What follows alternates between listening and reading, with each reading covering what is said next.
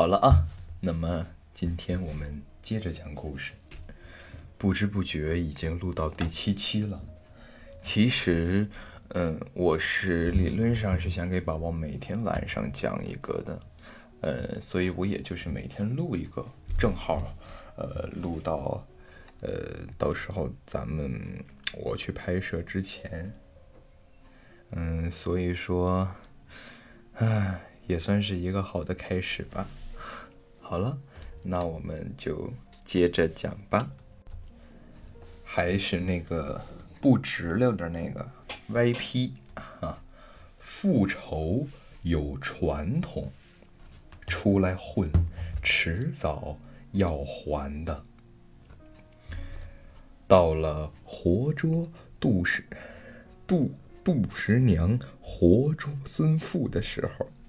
啊，后台的人呢都已经卸完妆了，就剩下杜十娘跟孙富这俩人还扮上相。啊，不好意思，当年啊，因为啊最后一场就这两个人上台，当年唱这场戏的时候，还。闹过一个笑话，说是有一次啊，我出去给影视剧帮忙，带回来一块烟饼。啊，烟饼啊，大伙儿现在呃都知道，我也给宝宝呢呃拍过视频啊，我当时放烟饼，他是啊呃在拍这个电影和电视剧的时候。不可缺少的，呃，这么一个东西，把它呢点着之后，能冒出大量的烟，所以我就想，这个评剧舞台上是不是也能用得上这个东西？啊，比如说，呃，一些场景的时候，能够来这么点烟。烘托一些气氛，因为呀，那会儿我有时候跟小班唱，小班呢，它不像大型的那种院团，专业的喷雾工具和各种的道具啊都有，都齐全。小班呢，没有那么多东西啊，而且满盘的时候，台底下。也就二三百的观众，哪儿有烟雾器呀？什么都没有，而且演出的场地都是小剧场。我呢，把这块啊烟饼带回来，想的是很好的。这整块的烟饼啊，不能一次都用了，因为呢，烟饼很大。比月饼啊还大那么一圈儿，我呀就掰了一块儿，提前呢找了一个小碗儿，在碗儿里头啊搁上烟饼，还在旁边呢搁了一个打火机。台上有椅子，有桌子。孙富在台上是要坐到桌子后面睡觉的。我呀，就把这个烟饼搁在桌子的下面了。孙富唱完最后一句“昏昏沉沉一梦中”，啊，就睡着了。场面上乐队起，啊，杜十娘就可以准备上场了。她呢，就走到孙富的门口，还得唱几句。我这会儿啊，就一直在桌子的后面睡觉。我觉得呢，这是个机会，我就点了一回烟饼。现在呀，都觉得可乐。我这儿睡觉呢，杜十娘在前面唱，我在桌子底下偷偷摸摸拿打火机。就把这烟饼啊点着了，杜十娘啊来一敲门，顺着我这个桌子底下就往外啊冒了白烟，舞台效果真好看。但是啊，我就忘了一件事儿，烟饼啊越着越旺，这个玩意儿它呛嗓子，这一呛嗓子呀，要了命了。我跟唱杜十娘的这位演员，我们俩一句话都说不出来了，又咳嗽又流眼泪。本来杜十娘要进门儿，她得先叫声啊，她得一叫孙父开门来，孙父得回昏昏沉沉一梦中，耳边忽听有人声，然后唱用手开开门双扇，啊，一开门，杜十娘进来了，两个人呢一碰面儿。有一个跪在地上啊发簪子，然后就是甩发，啊，然后啊，杜十娘呢就还有一大段的快板得唱。写到这里啊，要插一句题外话：现在这出戏新的整理本也使用了几十年了。里边，杜十娘骂孙富，说：“孙富你狠心啊！”的这一段儿，其实是最后活捉的时候唱的。但是由于整理本没有活捉孙父这场戏，就把最后那段快板挪到了现在撇宝的唱词里了。这个，咱咱们啊留下一笔资料，啊，您得记住这一点。这里呀，应该唱一跺板儿，啊，唱完之后呢，杜十娘要跟孙父对话。杜十娘说：“啊，我现在呀就捉你。”孙父得说：“啊，我也未分十大恶呀，我不是坏人。”杜十娘啊，这个一听完，两个人呢就来回追，有圆场。这杜十娘呢得有水袖，孙父啊过来过去啊，两边啊就抢呗啊，两个人追，然后孙父得窜上桌子，在桌上躺好了，杜十娘踩在椅子上掐他的脖子。最后一句写出来是贼，杜十娘得唱贼啊。最后这一掐啊，孙父呢假装一吐舌头，就完事儿了。场面呢就定在这儿，乐队呢就得打尾声，然后啊这幕就合上了，这就唱完了这。整出戏了，结果我把这烟饼点着了，烟一起来，我和唱杜十娘的演员，我俩呀算他妈完了。这一叫门就没发出声音，我刚搭了一句茬啊，也咳嗽了。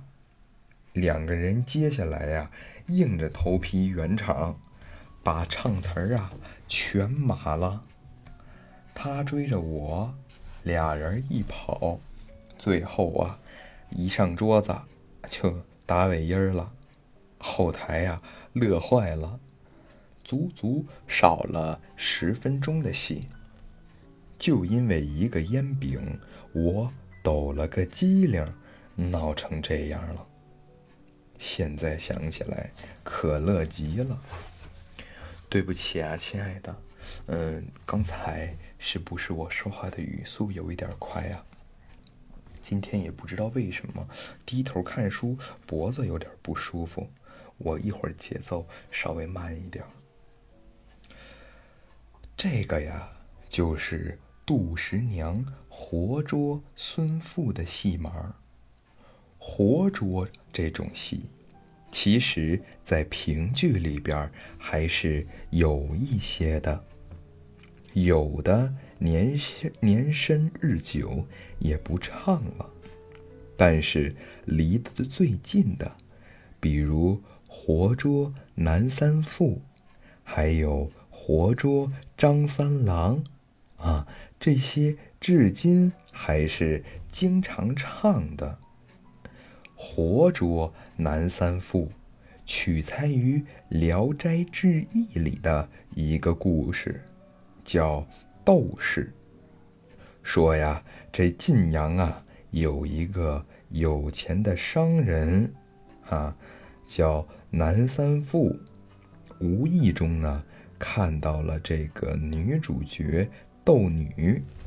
这南三富啊，就花言巧语的把人家斗女骗到了手上，啊，说：“哎，我这么喜欢你，那么喜欢你。”后来斗女有孕了，南三富呢却喜新厌旧，跟另外一个大户人家的女儿啊定了亲。人家呢，窦女啊。就找他来了，他也不认。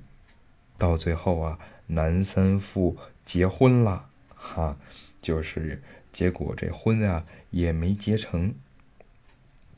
二十世纪九十年代，我们呢上河北省文安县和雄县附近啊演出，因为当时人家村里面呀办什么庙会。当地的观众啊，已经说了，啊，点名呢要看这个活捉南三富这场戏。但是我们当时的当家小生他不会唱南三富，大伙儿都在后台商量说这怎么办呀？最后啊，他们说说德刚，要不你来顶一下吧，我呢。就临时演了一回小生南三父，包括京剧在内的大部分戏种，都细分为生、旦、净、丑这几个行当。大伙儿啊都知道，但是在评戏里边是不分生、旦、净、丑的。它最早应该只分为男活和女活啊，比如说唱花脸的没来，那今儿花脸这活怎么办呢？就让唱老生的捎带着唱一下，说今儿啊短个老旦，也是你来，像短个小花脸儿，也是你来，为什么呢？因为呀，地方戏它不可能像大型国有团似的分的呀这么细。小剧团啊啊得吃饭，不能说今天我们少了一个人，我们今天呢就呃不唱戏了。不唱戏，我们吃什么呀？一切呀都要为这个。生存着想，所以评剧的行当就分为男活和女活。你唱男活，所有的男角儿啊，你就都得会。当时我们小剧团里这几个唱男活的演员里面，其他几个岁数啊，都挺大的了。老头们说：“我们这个岁数，扮上小生也不好看啊！啊，只有啊，德刚还年轻，就让德刚来吧。但是我也没来过这个。你说老生、花脸、小花脸，那些个不叫事儿。偶尔老旦，我也能唱。”唯独小生，那时候我有点儿抵触，但不行啊，抵触啊，你也得唱，不唱这剧组吃什么呢？就这么着，我就临时唱过一回小生。唱词啊，就是怎么方便怎么来，以水词儿啊为主。总算是啊把它唱下来了。当地的老乡啊还挺高兴，因为这出戏老乡们光知道名字。但以前啊都没看过，反正这老乡们啊也挺满意的。我呢印象很深，这出戏的老本里有一场啊，说是这个男三副啊跟这个斗女睡觉，睡完觉啊，他从这个啊二二二二帐子里哈出来。台词里头啊有句，哼，不过如此。我们呢有一个呃老艺人叫荣华啊，荣华老师说呀，这个词不行啊，这个词得改啊，说不好听，有一点儿侮辱妇女，所以啊就改成了，哎呀。这乃绝色女子。其实从整出戏来讲，这句台词啊，怎么说都没有多大的关系，因为活捉南三富本来呢就是一个呃梁子戏，梁子戏呢。意思是，呃，有很大的随意性，可以呢随意演奏，啊，与这个呃梁子戏相反的，就是谱子戏。谱子戏呀，就要求演员和伴奏必须按照谱子来。所谓的这个活捉张三郎，啊。就是有准谱的，呃，这个戏呀，就是呃乌龙院，宋江杀西，啊，是这个著名的京剧大师周信芳先生的代表作。当然了，也有很多这个人呀，啊，也唱过，啊，但是周信芳先生的林派演绎的特别好。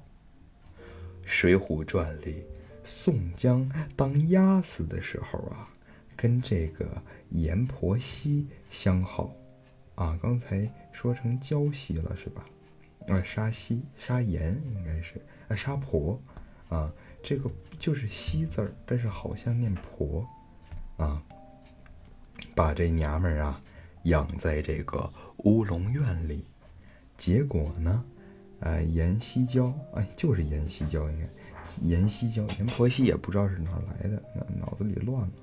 结果阎锡娇跟宋江的弟子张文远两个人啊私通。有一天，梁山上的晁盖让赤发鬼刘唐给宋江下书，让这个宋江呢去。山上聚义，做他们的第二个首领。这个宋江啊，就打发这个呃刘唐走，但是呢，把那封邀他造反的信放到了招文袋里面。啊，招文袋呀，你就理解为一个腰包啊，挎包。哈，回到了。乌龙院，这个阎锡娇啊，啊，阎锡娇呢不爱宋江，一看宋江呢，呃，就生气，两个人呢发生了口角。清晨起来，宋江啊走了，啊，这封信呢，啊，结果就落下了。这个阎锡娇啊，一看这信就开心了，寻思说：“宋江，你这是要造反啊？”有关这出戏的剧情，我呢也不用太细致的说了。这出戏呀，最早也应该是我们京剧班的祖师爷程兆才先生写的。评剧的宋江跟京剧的宋江不太一样，乡土气息可能更浓一些。评剧的宋江我唱过，京剧的宋江我也唱过。另外，我还唱过评剧的张文远，也就是张三。闹剧，这折啊闹院啊，这是一折啊，这一折的名字，这一段落的名字叫闹院啊。闹院呀，这折里边，宋江呢？拉开这个啊帐子，看这个阎锡娇睡觉，一听就是典型的评剧唱词了。说的是闷坐在乌龙院，心中惆怅。宋三爷撩起床看娇娘，只见他手托香腮靠绣枕。正在朦胧梦一场，黑沉沉乌云似墨染，黄澄澄一对金环起金光，颤巍巍翠花左右插两朵，娇嫩嫩桃花粉面赛海棠。哎。这个形容的也有也有一点像宝宝啊，反正啊，大概就是夸宝宝的这个感觉和意思啊，有时候多几句啊，有时候少几句啊，等到后面翻脸的时候啊，他由肩膀快转二六啊，我们呢叫翻瓤子啊。所谓的翻瓤子啊，就是把以前的事儿呢再唱一遍。比如在杨家将的啊戏里头，佘太君只要一上场，就要把自己家的事儿再来一遍。我大儿啊保宋王怎么着？我二郎保的是啊南京官儿。三郎被马踏入泥，等等。宋江这儿的翻瓤子，就是阎婆惜啊，哦，阎婆惜和阎锡娇是一个人啊。这里面突然间文章中写了阎婆惜了啊，阎锡娇啊骂了他，宋江呢生气了，做了一个啊摆。肩摆的动作，相当于京剧的倒摆。阎婆惜对宋江说了绝情话，啊，宋江不由得大火撞胸膛。咱实话实说，这段唱词其实格调啊不是很高，显得呢宋江的档次啊。有那么一点低。你看他骂的是生前每天粮桑，水性杨花不久长。想当初你一家来到郡城县，住在西关老君堂，啊，你母啊把你许配我，我为你修下乌龙院，南北二楼。东西房，满斗金珠哪个制？谁给你买绸缎好衣裳？啊，我为你结发夫妻不同床，啊，我为你亲友不走断来往，我为你三六九日不占堂，我诸事全抛不外不忘你，谁想到你对我这等情良？你不想我宋江待你有恩惠，你自私自想，自问天道。反正啊，一听宋江这种词儿啊，估计也觉得确实不怨人家阎锡交。宋江的岁数呢又大，一天到晚呢说话也不好听。反正这段唱词啊，是典型的乡土气息比较浓郁。宋江这个呢，哈，我唱过。张三的呀，我也唱过，但是这个戏我唱的不多，因为会唱这个的旦角儿啊，其实啊不多。评戏班呢，专门让一个花旦来唱这个，也不太现实，所以呢，唱的很少。那会儿啊，在梆子班里。我也学过活捉张三郎，虽然学过，但是呢，舞这个梆子戏呀，唱过一回，哎，就不爱唱了，因为梆子的这个戏麻烦。梆子的张三郎有技巧，第一啊，他有甩发；第二，他脚底下的这双鞋呀。要求不许提上后跟儿，而且呢要踩着这根，那这个就有问题了。为什么呀？您想啊，在台上又得折腾又得跑，人家追你你还得翻，但是呢还不许你提上鞋，这就不容易了。老戏院里头为什么这么规定呢？说是因为张三啊已经睡觉了，这时候外面有人敲门，这张三下地呀来不及把鞋提上，就踢了这鞋呃出来了，所以这鞋呀不能提上，这倒是合理。但是给演员添了很大的麻烦，踢了这鞋出来，还得见阎婆惜，俩人呢还得做戏，包括到后面，阎婆惜要捉张三，这张三呀还得绕着桌子着走，啊还得倒着走，你鞋后面不提上跟儿，这劲儿就犯大了。啊，一边走还得一边唱，到现在呀，我还记得这几个唱句，说的是：自从宋江杀了你，为何不找有仇的？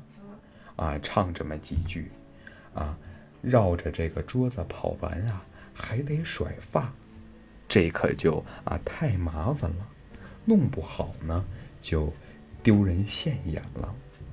好在这出啊，梆子戏唱的也少。当然了，京剧才是最讲究的。前两天我正好是在美国和加拿大巡演，坐飞机的时候，有时候迷糊一觉睡醒了，也没事儿干，就看看戏。看看大师周信芳先生拍的老电影儿，真好，那确实是表演艺术家。中国人老说南方的戏不如北方的戏细致，我觉得这个说法有待商榷。啊，我就觉得这个周信芳先生拍的戏就非常不错。戏里的那些个小动作、小节骨眼儿，都是真的。戏里边的刘唐是王先生演的。这刘唐见着宋江说：“呃，大哥您好，呃，如何如何？”他很热情。宋江啊，没想起来，因为那个表情，人家还提醒他说：“你看，是不是没想起来？”宋江说：“我没有，我就那个表情。光是这个地方，我就来回看了好几回，拍的确实有大家之风。一连写了好几篇，竟是有关唱戏的主题。我的水平，反正也就这样了。”只不过是赶上了个好年头，遇见了一些个老先生，学了一些传统戏，知道了一些技巧。我只不过是呃把它记下来，抛砖引玉。我也愿意把我知道的东西都留下来，希望咱们中国的传统艺术能得到。更多人的重视，因为这些东西真是珍贵无比。不好意思啊，媳妇儿，感觉今天的故事念起来不像往常的那么有意思，或者说，我今天可能念的不是很好，也希望好媳妇儿不要生气。老公录这些节目呢，肯定也会。多录那么几个，怕的就是有那么一两期录的不好，没有好好哄媳妇儿睡觉。我抓紧多预备一期，你可以再听下一期，不用担心听完的这方面的问题。那好了，亲爱的宝宝，如果你睡着了，就祝你做个好梦；如果你没睡着，有任何事情都请叫我。晚安。有事叫我。